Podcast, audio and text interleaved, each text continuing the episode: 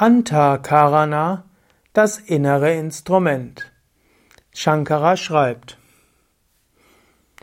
das innere Instrument Antakarana setzt sich zusammen aus dem einfachen Denkprinzip Manas, aus dem Intellekt Dhi bzw. Buddhi, aus Ego, Ich-Bewusstsein, Ahamkara, auch Ahankriti genannt, und Unterbewusstsein, Gedächtnis, Chitta.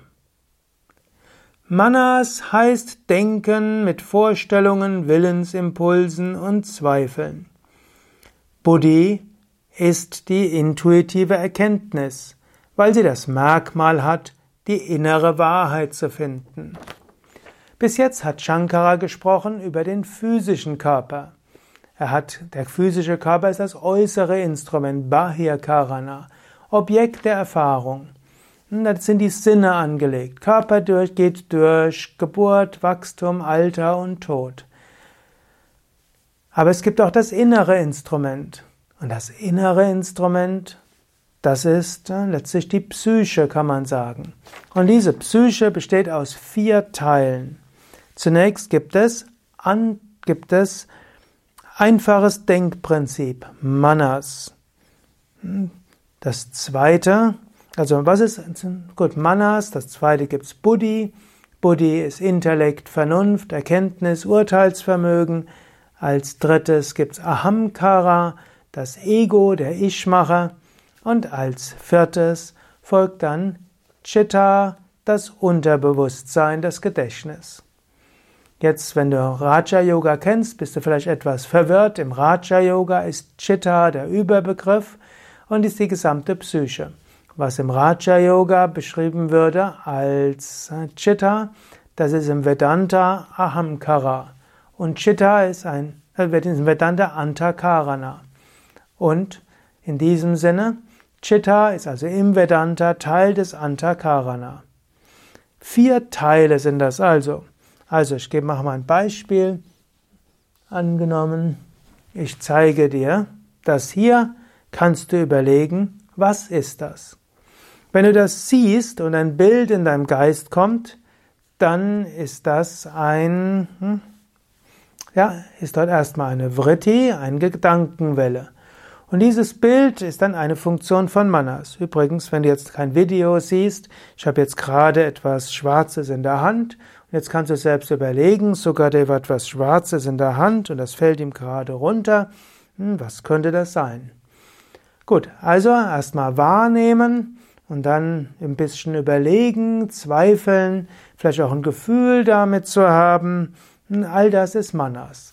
Manas ist einfaches Denken und Fühlen und Zweifeln und Wahrnehmung und Bild und Klang. Letztlich kann man sagen, Manas ist typischerweise Worte, Bilder und Gefühl. Gut, manchmal auch Geruch und Geschmack, aber typischerweise alles, was an Denkgedanken da sind, ist aus diesen drei. Gut, dann holt natürlich Manas aus dem Chitta frühere Informationen ab. Was könnte es sein? Wo sieht das aus? Dann kommen verschiedene Bilder. Und dann kommt Buddhi ins Spiel. Und Buddhi entscheidet und sagt zum Beispiel, das muss ein Popschutz sein für Sukadevs Mikrofon, das er jetzt gerade an der Jacke hat. Gut. Dann sagt Ahamkara, ich weiß, das ist ein Popschutz für das Mikrofon, das Sukadev am Kragen hat. Gut, und natürlich, das ist es jetzt. Vier Aspekte des Geistes. Einfaches Wahrnehmen und Fühlen und Bild und äh, Worte dazu, das ist Manas. Das ins, mit dem Unterbewusstsein hineinzubringen, entsprechende Erfahrungen rauszuholen, ist Chitta. Zu entscheiden, was etwas ist, ist Buddhi. Sich damit zu identifizieren, ist Ahamkara.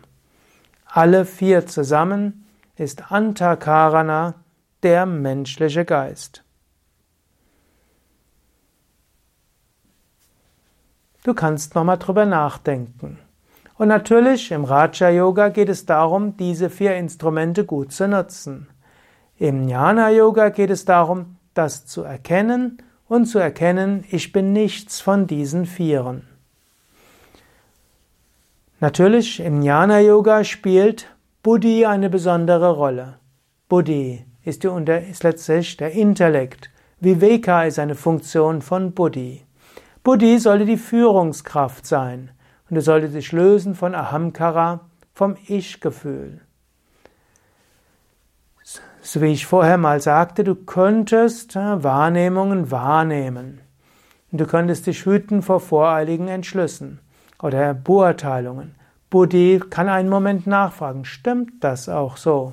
Wenn du denkst, der mag mich nicht, kann Buddhi sagen, woher weißt du das? Ja, kommt zu voreiligen Schlüssen durch Manas im Vergleich mit Chitta. Buddhi sagt, löse dich davon. Im Manas oder im Chitta sind die ganzen Wünsche und die ganzen Handlungstendenzen, die ganzen Selbstzweifel und Persönlichkeit. Diese gehen in Manas hinein. Da kommen dann Emotionen hoch und alles. Und Bodhi kann sagen, ich lasse mich davon nicht beherrschen.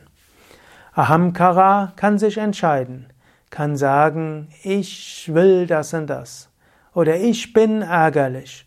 Oder ich bin verletzt worden.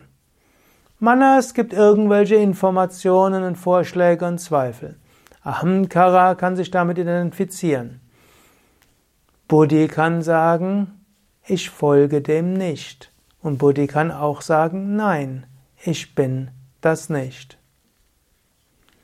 Versuche selbst beim heute das Spiel dieser vier Aspekte des inneren Instrumentes zu sehen.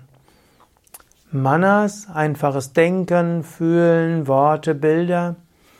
Chitta, Unterbewusstsein mit Handlungstendenzen, Gedächtnis, Erinnerungen und so weiter. Ahamkara, die Identifikation, das Ich-Bild und Buddhi, die, das Erkenntnisvermögen, der Verstand, Vernunft, die Urteilskraft, der freie Wille.